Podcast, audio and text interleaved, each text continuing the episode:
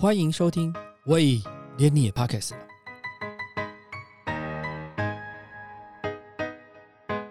大家好，我是威廉。在台湾讲到独立设计，就不能不提到 Pinkoi 这个网站。这个创立于二零一一年八月的平台，从深耕台湾设计师小物出发，一路将市场拓展到港澳、中国、日本、泰国等。目前平台上的品牌数量已经超过三万个，累计会员超过五百万人，是亚洲最大的独立设计师平台，也见证了设计师商品在台湾从小众走向大众的过程。二零二一年，PINKOY 已经成立满十年。回顾过去的发展，他们观察到台湾消费者对于设计的态度已经逐渐产生改变，朝向更健康的方向迈进。让我们来听听 PINKOY 台湾区总经理 Emery Chen 陈玉山的分享。台湾人重视的可能是价格导向，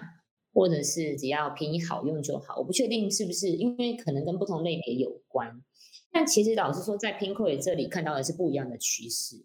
那可能的原因是因为本来 Pinkoi 成立就是以推动好设计出发的一个电商平台，所以从我们的一些不管宣传的主题，或者是加入我们的品牌，以及支持我们的消费者，他们其实都是非常尊重而且追求设计质感，才跟我们有很深的互动的人。那从一个比较直接的数据，或许可以。破除这个迷失的是，如果台湾人不不重视设计，Pinkoi 不会有机会成长，或者 Pinkoi 不会有机会走到第十年，还可以继续去推动设计生态圈的发展。所以我觉得从商业现实面来说的话，它并不成立。但是可以分享的是，消费者在支持设计上面的心态的确有一些转变。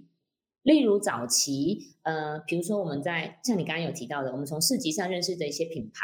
它可能就是一种凝聚力。我想要支持这位设计师，我想要希望他一直存在。那唯有用新台币支持他，他才可以一直给我们好的商品、好的设计嘛。所以一开始可能大家的互动是凭着这样的情感连接跟信念，支持着我们的设计可以一直发光发热。但这几年看到一些改变是，其实反而台湾的市场来说，注重设计跟注重质感的，嗯，心态越来越健康了。比如同样是一个杯子，同样是一个便当盒，你现在可能开始的，开始会注重的是一它背后的设计故事，二它的美观性，三它的实用性，或者是四从商品设计来看，它的 detail，它的一些细节是不是真的能够帮助你。呃，更使用的更顺手，或是使用的更赏心悦目。我们有观察到蛮明显的趋势是是这样子在做发展的。那你你可以想象的是，设计这两个字涵盖的领域非常广泛，不是只有所谓的视觉上的感受而已。从用料，从功能的优化，甚至从后疫情时代，我们发展到更明显的是从品牌价值的展现。都是消费者现在陆陆续续意识越来越抬头的。例如刚刚提到的，同样假设同样是一件，同样是一个皮革包包好了，可能早期大家看的是哦，这个颜色是不是台湾人在搭配上比较合适的？但是近几年开始会，那这个设计品牌它背后支持的信念是什么？例如纯素皮革的包包，在环保意识抬头的情况之下，嗯，就开始受到很多消费者的关注。所以，呃，我我我我自己的观察，跟如果结合我们这几年在市场经营上面的一些经验总和来说的话，其实消费者对于设计的观念是越来越正向，越来越抬头的。只是他关注的面向更深层的，不是只有表象这件衣服的剪裁，或是这个包包的设计而已，或者是这个颜色，或是这个 pattern，他反而是在注重是它背后背后的呃品牌价值能不能争取到消费者认同。反而会是接下来在时尚品牌上经营上比较关键的一个沟通讯息。但是说故事，我们也不要把它想得很沉重，它可能并不是一个 long story。但是，比如从品牌基底层面出发，它的信念是什么？再往下，它的信念落实到它的商品设计上，有没有什么特点是可以让消费者更快能够接受的？我觉得这几年看到从 Pinkoi Fashion 的时尚品牌来说，呃，蛮多的走向都是从这边出发。例如，比如说，嗯嗯，以整体 Pinkoi 的受众在购买啊时装类别来看好了，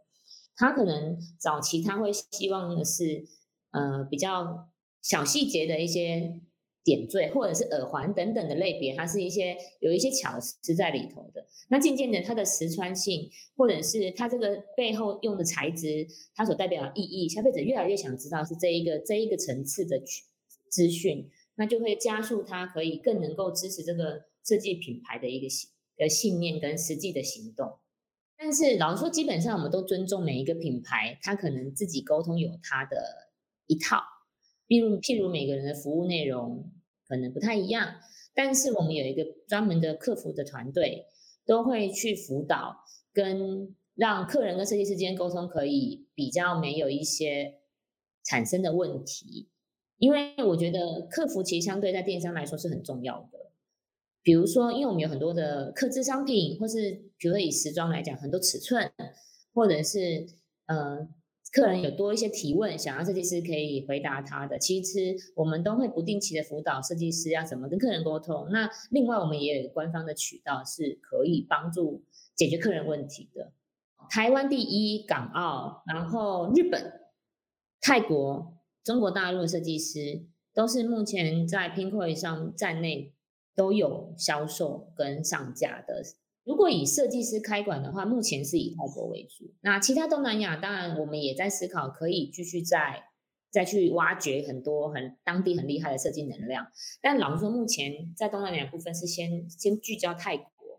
早期我们对泰国想象中就是一个观光旅游，嗯，海边风光明媚。但其实泰国这几年曼谷设计周的推行，其实泰国当地的政府是非常支持。当地文创产业的发展的，那台湾也很荣幸，也因为 Pinkoi 有进驻在泰国的市场，所以也有跟着一起在这一波的推动当中。所以从这几年我们的加入，也会发现泰国设计师现在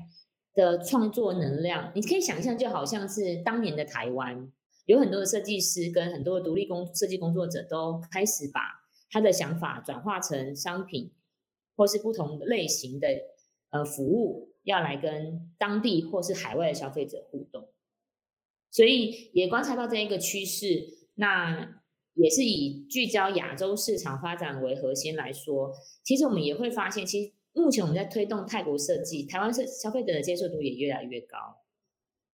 普遍来说，我们现在在 Pinko 有经营的来自不同海外地区的设计馆，其实服装配件是目前他们真的发展的最稳。稳定成长的类别，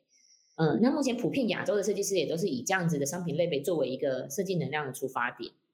那如果要再细分到各个地区的话，像刚刚提到泰国嘛，泰国的设计很大胆，颜色很缤纷。那其实这几年我们有发现是，例如包包提袋，或者是泳衣、运动休闲服饰。其实这几年都蛮受到台台湾消费者的喜欢，其实也不止台湾，其实其他区域的消费者也都蛮喜欢的，所以你就可以看到在一些呃销售数据上有明显的表现。那日本来讲，当然它一直都是比较内敛简洁的设计，其实台日这么一直以来都是很友好的关系，所以日本类似比如说 accessory 服配件啊、耳环啊等等的，一直都是台湾消费者很支持的。那港澳的话。的确，港澳在时尚的敏锐度上面，的确也也一直都是保持在很前面的，跟它的风气也是走在很前头的。所以有一些像服饰等等的一些服装品牌，其实也是台湾消费者很支持的。那如果以中国大陆来说的话，呃，它在服装上面的能量是不容小觑的。所以其实现在，呃，有很多的消费者，他也开始很喜欢。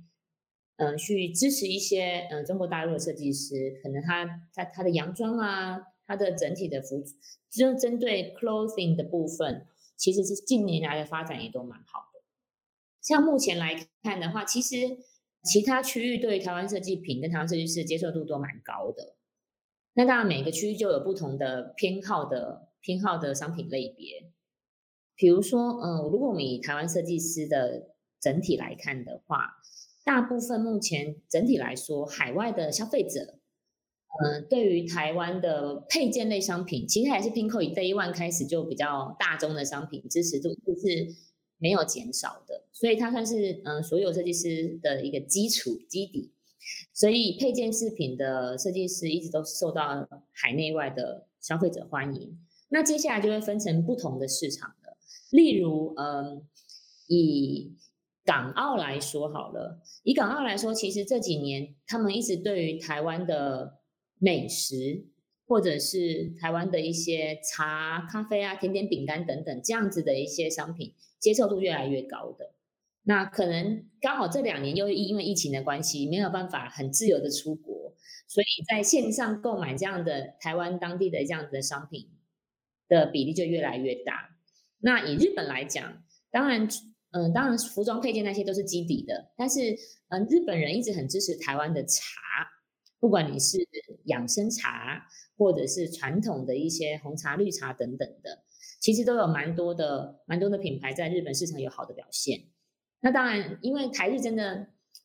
嗯，关系一直都蛮密切的，所以呃，有一些台湾的美妆品牌，其实日本人的消费者也很支持。